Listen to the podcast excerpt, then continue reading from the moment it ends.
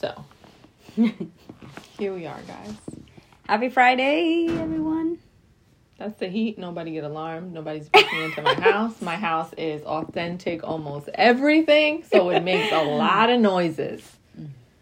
Um, in case anyone was wondering, before we get into our topic, I'm still single. Just in case you guys are like, what happened with the bad The text? bad texter. We're taking it slow. We are still getting to know one another. It, it's just such a weird time to be dating. It and is. if you're dating somebody right now, more power to you because one in New York it's so cold, so it you can't really do anything. Ow, right? And then maybe you just don't want to be out out and you're going to have to be indoors because it's hot. I mean, Yeah. it's cold. Well, hot. Yeah, I wish. But So mm-hmm. there's that. And in the meantime, I'm keeping myself content and occupied by watching several shows and movies with one guy that I think is really cute that is from a movie. I watched the movie and I was like, hmm, he's cute. And I do that. I don't know if you do that, but I'm weird where I will Google the person and then watch everything that they've been in. Just so I can continue seeing their face. no, but that's a good. Okay. I mean, if Well, kind of what I did with Mario Casas. Well, yeah, I mean that's a perfect after example. yeah after we watch that movie we just watch every movie I will watch that- anything. anything that he's, in. on Uh, yeah, yeah. Even if like I don't like it, I'm still going to sit through it just because I think he's, he's, so, cute. pretty to look at He's so pretty to look at. I'm Oh. sorry, he is. He's beautiful. he's So, from spain yeah. This guy, I have a new guy like that. That A from new guy. One night in Miami. I don't know how to pronounce his name. It's something Kingsley, and he has a British accent. All I needed in life. So I've been doing that to keep myself content, my single self. Um, but anyway, 20s, our 20s. my 20s for me were rough. Let me just be real. I don't even remember very much from my 20s. It feels like a flash of light, like the Twilight Zone. It kind of happened, moved through it. Bam, I woke up, I'm 30. And the things that do stick out are like moments that were trying. Yeah. So I don't know, and I think I spent most of it excuse me, navigating through my insecurities. I think that's what 20s are like for a lot of people because you're in that weird place in your life where you're supposed to be an adult but you weren't in high school not that long ago and you're trying to figure out where your life is going, what you're doing and there's so much pressure on you and a lot of things are expected from a you A lot is think. expected from you. And if you think about it in high school we're not even really given the proper tools to succeed in life. Definitely not. I never used algebra. Uh, never. mhm. never used it. I still to this day it has been of no use to me why wasn't i shown like how to balance a checkbook you know mm, how to make realistic career decisions? These are the things that i really needed guidance on in high school. How to avoid debt. You know the those are the things that you're not taught and the tools you're not given but then you're expected to just hit the ground running figure out what you want to do go to college graduate find a significant other have children. Fast forward and it's just not a real thing you spend really most of your 20s trying to figure out trying to figure out who you are first Yeah. of all so there's that piece and then trying to just do your best to get by every day. like Mm-hmm. that's what it felt like i was very insecure in my 20s and i think a lot of it had to do with not knowing myself and not really even giving myself really the time i was forced to get to know me but in my early 20s i spent not getting to know myself i just spent it masking things. And i think even if you see photos from my 20s you would be like oh she was like living the best life. the best life ever. And you know dressed up all the time going out and that was all a facade. It was all covering how i really was feeling inside and what was really I can on. I can definitely agree. I think in our twenties we're just thrown into the world like, hey, you fool, figure it out. Figure out what is it that you're feeling, why you're feeling that way, why you shouldn't act a certain way, why you you did act like that. You know, it's just there's a lot, and I'm gonna agree with you because in my twenties I used to wear a lot of makeup. we wore a lot of makeup In our We early twenties, because much. like by the end of it we just yeah kind of got it end we were yeah we were down with it But I think maybe we used it as a form of like you know cover up for insecurities because Mm-hmm. i let me tell you i went through hell in my early 20s i was going through like that bad breakup. And it wasn't just like a breakup like okay no it's done. It was like that constant back and forth. I think we dragged it for like three years unnecessary. And the thing that the breakup did to me it's like it fucked with my mind because it made me feel like everybody was such like they were bad people out there and nobody really cared to be good. Yeah, it took your innocence, I think, in a That- sense where it yes. took it totally skewed your your view of the lo- world. and of yeah, people love because to me relationships is kind of like okay you know you're happy with someone you respect them even though my parents are divorced i never had in my mind like somebody could hurt me or betray me or disrespect me you know so many things so And someone that that you love. I don't think people realize how vulnerable that makes you and how hard that is. and you know the thing that was also hard for me was the fact that i was kind of bullied and harassed in a way because people were calling me and they were like making fun of me over on the phone and i felt like afterwards i just felt like mm-hmm. everybody was just like looking at me and making Yeah. fun of me making fu- fun of my feelings and like oh you know she's in love and then t- with somebody that doesn't even care about her like all the things that he did so that was hard for me i think it took me three years Yeah. to actually feel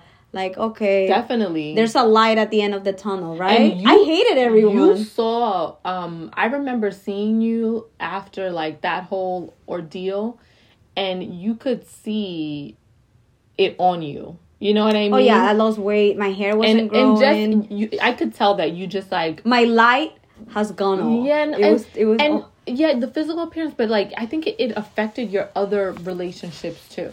You know what I mean? And Oh, your ability to trust a little bit because it's like okay, if every one knows or who didn't know, who that's does true. know, I da- I was down. and that's everyone, a hard yeah. thing to move through, especially at a young age. Do you feel like that was the hardest part of your twenties? Yes. If your if, breakup? if you could if you ask me that the the the one thing it Yeah, would be that too. and it really changed me in a bad to a like for worse I guess. And then what brought me back was the whole going vegan. Yeah, everything, which I think you can relate to, right? Yep, same thing that happened for me because I think my breakup for me was like the lowest point of my twenties for sure. We went through it. we went we went through our breakups like we had to different really, timing thankfully because when she was Imagine. going through it, it imagine if it would have been at the same time that would No, have been like, that was not that would not be good because like she was my emotional support for my breakup and vice versa. So I think Yeah. that even though you really I mean, I commend you. You moved through that um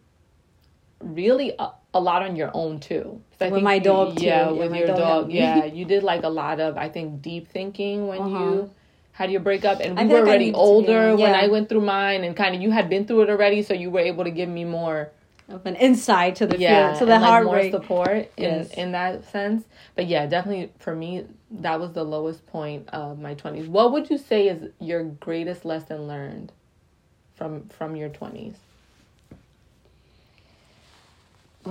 okay, you, you you can't control how others react or feel, how they you know act on regular basis. I guess, and I'm going, and this is about relationships and just in general because, like I said, we're plant based now, mm-hmm.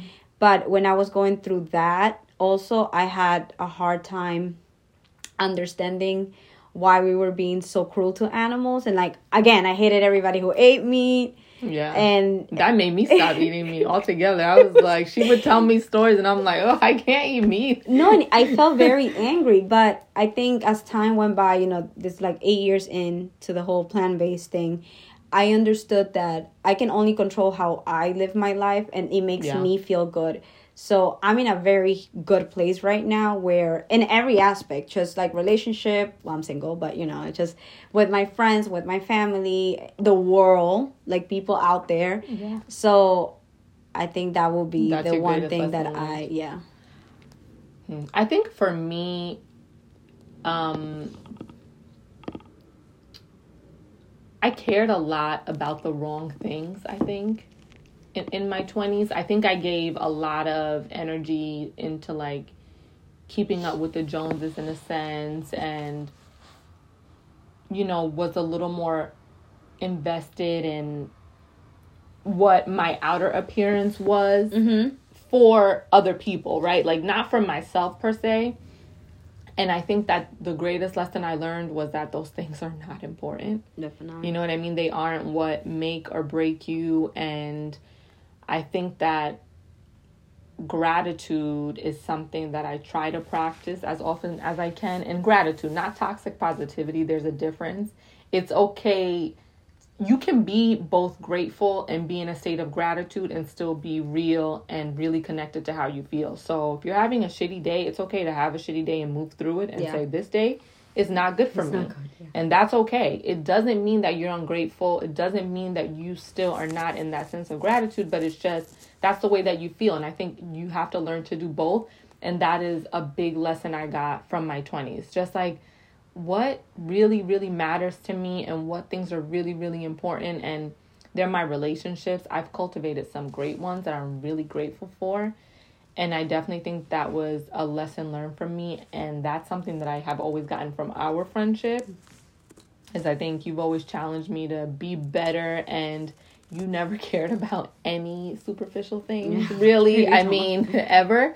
So I think that that kind of helped me to move further away from those things. Sure, do I still like Yeah, you like things and nice I like things, to but look yeah. and I just I'm just OCD about quality and that's just how I am and I'm never going to be anything else, but I think that it's in a different way, you know. It's Yeah. not it's not the way that it was before.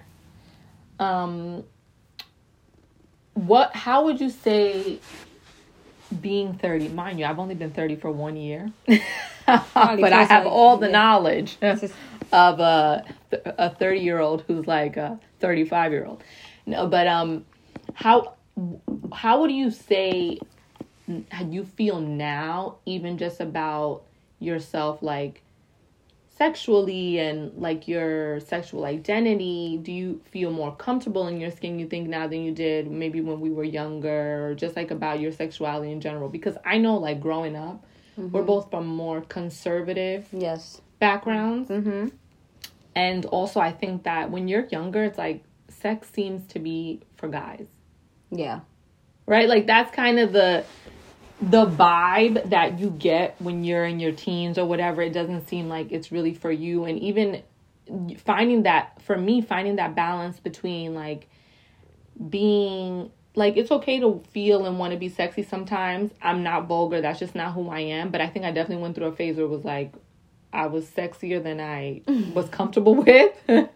Well, you, when you say Instagram sexy, what do you mean? Like you were showing more skin? Yeah, like showing yeah. more skin and and then that to me I equated that with maybe being too sexual. Mm-hmm.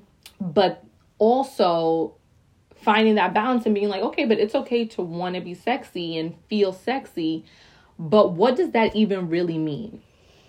Yeah, I mean, I don't know. It's it's always so weird for me because I I consider myself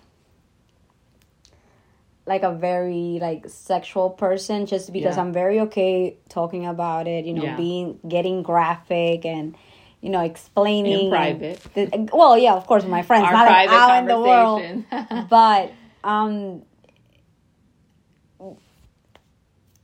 but then i just don't you know i never really had like that i guess like other people in their 20s that they were Yeah. just very you know for somebody that has been single for this long you would think but no. I But mean, no, we, but- when we go cold turkey, we it's just we go all the way go we go, big or go we home go right? big or it's nothing at all.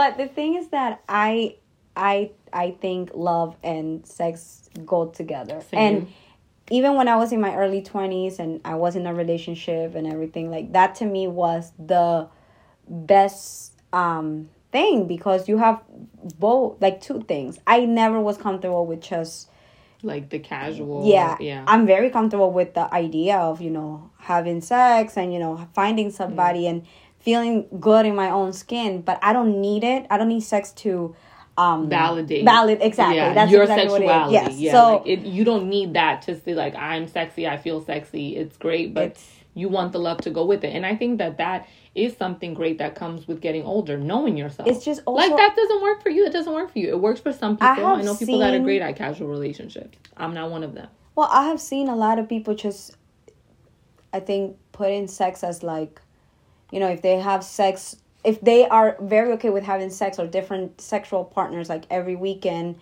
or every week, like they feel so empowered by that. Like I, I'm the total. I, I don't think so. I don't think you need that in order to feel sexy Yeah. or to feel like you're okay with sex. Like that's not the way to to do it. And Mm-hmm. you know, when I was younger in my twenties, I used to think that sex was something that was just completely out of the out of the map. Like I wasn't gonna like I was like, no, you know what? Like I just my relationship ended. Like I'm just gonna you know what I'm You're like, I'm just gonna go back to like the Virgin Mary days. Yes. I'm gonna just practice only abstinence now. yeah. And but become a born again. I think now I'm in my 30s. To be honest with you, I wish it was a bit different when we when I was younger because you know I think your 20s is the time to make mistakes and to like be crazy. But things happen for a reason and they happen differently for everybody. So to go back to your question, I'm okay. Um, I think I'm better at you know how I see sex and everything.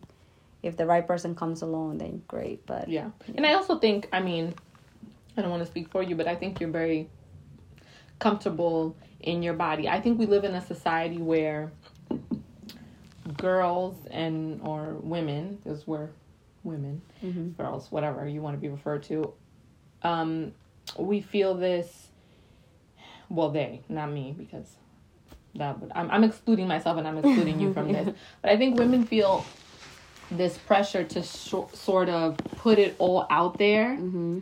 to validate who they are as women. who they are as women Yeah. and their sexuality and that they're sexy and they're empowered. And I think that it's the total opposite. I have never felt sexier or more sexually empowered than I did in my late 20s and I do now. And I mean, I feel sexy in my sweats. You know what I mean? Yeah. Like I feel and I'm more of a conservative dresser just in general. Yes, yes, yes. Mhm. I like, you know, but I think that you can you can be elegantly sexy. That's totally possible. I see women do it all the time and I should maybe teach a class on it because some people are missing the mark, but I think that you can do both. You can definitely do both. And I think sexy is a state of mind. Yeah. You know what I mean? And and to be empowered sexually is to really know yourself and what your desires are and who you are and what works for you and what doesn't. Like being able to say like, listen, I think that that's great that casual sex is is good, for, you. Mhm. Doesn't work for me. That's just not who I am. And I recognize that. But I definitely don't think that I have ever felt not even more beautiful, more empowered as a woman, more sexy than I do now. And one of our friends, well, Carola's friend, who is I would consider a friend of mine now because I mean she's a friend of Casa Field. Yeah, Adriana. Um, Adriana, she mentioned that in the comments on our post that like she just didn't. She has felt such a desire to live in her thirties and more sexy, more in I think people feel I more totally secure. to that. just because like our 20s are like a decade of lessons Confusion. and yeah that too. But you know you go through so much that you get out of there and you're like i'm ready. I'm just ready for anything that the world has to off- offer and i'm just gonna do it however way i want to do it. So it, it i remember like 29 once i was 29 like i was like okay my 30s are gonna be great. You know they say mm-hmm. thir- 30s are your new 20s I don't know Yeah, why, they are. And I think you just in your your 30s th- there's just like you're moving through such a state of empowerment. I think those 20s are for you to really get to know yourself, what you want out of life, relationships. I mean, even with friendships, I think both of us we've been very blessed and very fortunate to cultivate some really Good for- genuine yes, yes, yes, real friendships. And what you want in a friend in your 20s is different than what you want- want in a friend, you know, as you get older. 30s. We move through it together, but like for you, what do you think was maybe something that might have been semi important to you in your early 20s, let's say, in a friend that Well, I just feel like when matter I was younger, I used to have these friends that would need me to text them 24 7 or like would need to hang out with me 24 7. And if I didn't invite them somewhere, then that would be an issue. That was a Yeah. problem. And they just didn't feel like they were as close to me or like our friendship is in danger type of thing. I think about it, you know, I'm like, what if I had those friends now? I wouldn't be able to handle that, be, handle it because when we get to this age and even late 20s, you start trying to figure out what is it that you want to do Yeah. forever for the rest of your life. So imagine trying to navigate through that and having to uh you know just be there for somebody Yeah. because they need that. and appease somebody else and you're still trying to like figure out Yeah, your own no. things and do for yourself So like I'm very happy with the friends that I have now, and I feel like it.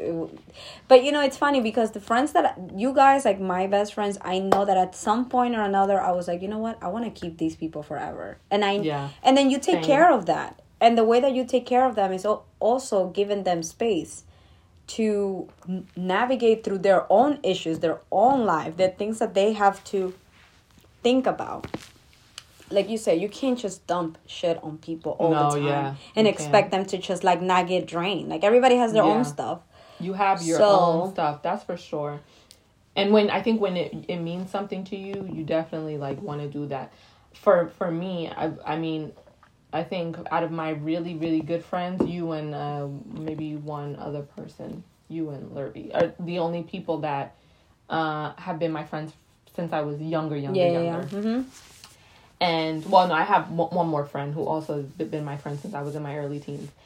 And i think that before i just needed people to hang out with sometimes you Oh, know yeah. what i mean and just be out and like Uh-huh. i just wanted to get out and i think i wanted to numb a lot of my early 20s Same, same. so I same, was just same. like, who's gonna go out and have some drinks with me and get dressed up with me? And it And- was very superficial. But I also had you guys that like moved through all those phases with me. that was also the thing with me because I feel like at some point those people that I was calling my friends, you know, it was just kind of fun, fun, fun to go out, get Mm-hmm. drunk.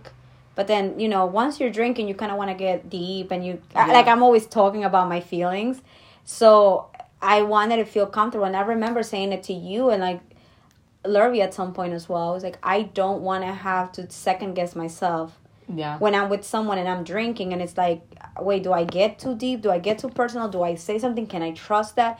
Are they gonna turn around and judge me? And you know, I was like, why do I need those type of Yeah, friends? Maybe I don't. So Yeah, I think I, I went through that phase too where I was like feeling that I couldn't be as open with people. Mm-hmm. And as I got older, I was like, I can't censor myself with my friends. yeah, You it know what I shouldn't be mean? like that. it, your friends are supposed to be a safe haven for you Mm-hmm. Yes, and whether yes. i see you every day or talk to you every other day or we only speak once every two months i want to be able to feel like i can confide in you and i want you to have that with me too. Mm-hmm. And i think that i started removing those friends one thing too after a bad breakup you feel like you can conquer the world did you Oh, feel yeah, like that definitely. i was That's why I got like this piercing. savage. That's why I got this piercing, and I got it twice. I was like, it hurts, but it doesn't matter because I went Let through it Let me tell you, that's so funny. I felt like I was a total savage after Oh, my God. breakup. Like even one of my good friends told me, she's like, "You broke up with your ex, and you were just like out here doing what you need to do, doing the work."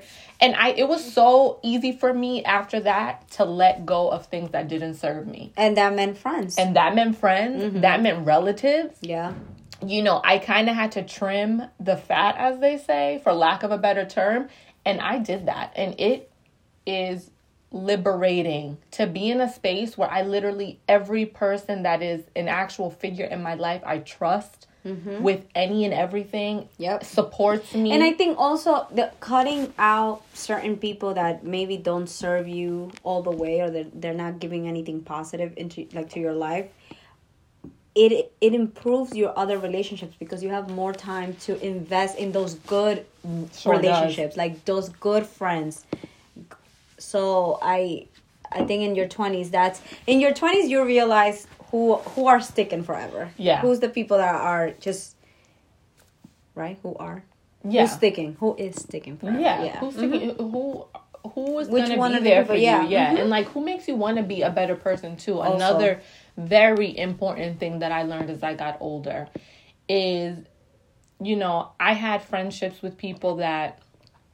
instead of when I was in that time in my life where I was very lost, instead of kind of encouraging me and supporting me almost doubted my ability No, they're not good friends. They're not real friends. to you know Yeah. kind of come out on the other side right Yeah. sure and this and mind you it's not like i and and i it's not like i was in rehab i was doing drugs Yeah. or like you know what i mean like couldn't keep a job i was just at a place in my life where i didn't really know what i wanted i didn't know what i wanted professionally i didn't know what i wanted in a relationship and honestly i couldn't have lasted in that relationship and i came to this conclusion the other day because i needed to know myself and I needed to get to know me and spend time with me and Yeah. invest in me mm-hmm. before I could attach myself to someone else. I Yeah. feel like you can't get that deep with someone else if you haven't been there with yourself Self. first. Definitely. And I needed to do that first. But what I was saying with the friends, I felt like I had people like that in my life that weren't supportive of me when I needed them at every phase.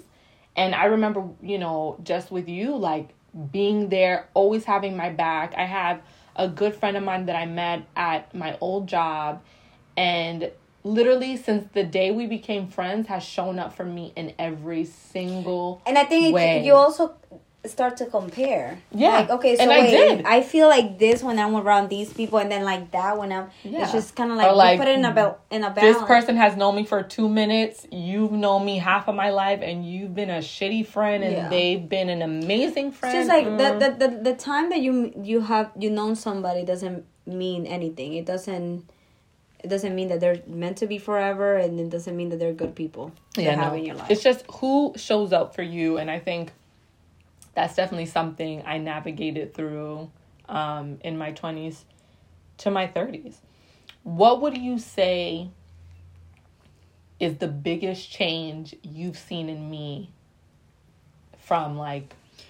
I Well, mean, I guess from when you've known me since I I, think was like yeah. seventeen. I mean yeah. So Until I. I obviously we're keeping this real. So I think since I met you, um I have always known you to have like nice things, you know? Mm. Like you Sasha will be the one always carrying like you know, nice stuff, like expensive things, you know, and you just like it because you're very into like fashion and style. And Sasha has such nice style, right? She makes everything look good. Like I always tell her that.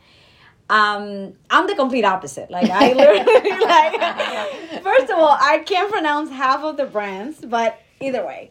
So to me, uh, the biggest change that I have seen is that you have like that superficial part of you like like you were saying that you felt like you were too worried about those things. Yeah that's definitely gone. Like i think you like nice things but it's because you just like them but you're not focusing on like showing them or Yeah, like I'm for not people doing to it for know other people yeah anymore. for Yeah. people to know what brand it is or like you no there's not like mm, you never say I don't even like doing that. That makes me honestly squirm when Like, someone Sasha's posts something not the people to, to, like, see take the a picture. label. Yeah, yeah, no. no. It it makes me. It actually makes me a little Yeah. sick. Yeah, it's like the type of car that you have. Nobody will know the type of car that you have because Mhm. you're you're not the type to show it. And I think that is you got to this place where it's just it's only about you, Yeah, and that is what makes you. I think a better person because anything that you do in your life right now it's 100% about you and that shows self-love to the max for me. So that's what I have seen like the change from your Wow. 20s to now. I kind of want to cry, but I'm not going to. Um, Yeah. I think the biggest change I've seen in you, especially like from our early 20s until now, is I think you've developed such resilience. Um, I think maybe before where things affected you so deeply, Mm-hmm. you know, and you were just always someone that like felt a lot and you know, were maybe a little bit broken because of just the world, because the world can be a cruel Yeah, place. yeah, yeah. And being a little jaded, I think that to see you on your own move out of that and say, like, X, Y, and Z, or me doing this or responding this way is toxic, and I'm not going to be that way. Mm. I'm going to move through that and I'm going to be the total opposite and not let what's happened to me in the past or people that have hurt me jade me Yeah. and change my outlook on the world and on other people, I think is something I admire about you because Carolina sees the good in everyone.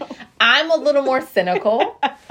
So while she's like, "No, I really want to think that this person is is good or this is coming from a good place or whatever," and I'm always like, "No, they're shitty. They fucking suck, Yeah. and they're an asshole." She's always trying to find the good in someone. So to me, to go from that where you were just like, everyone sucks, the world's Yeah. a terrible place, humans are disgusting, people are terrible, and then get to this place where you just no matter what is happening in your life or what's happening around you to see the other side mm-hmm.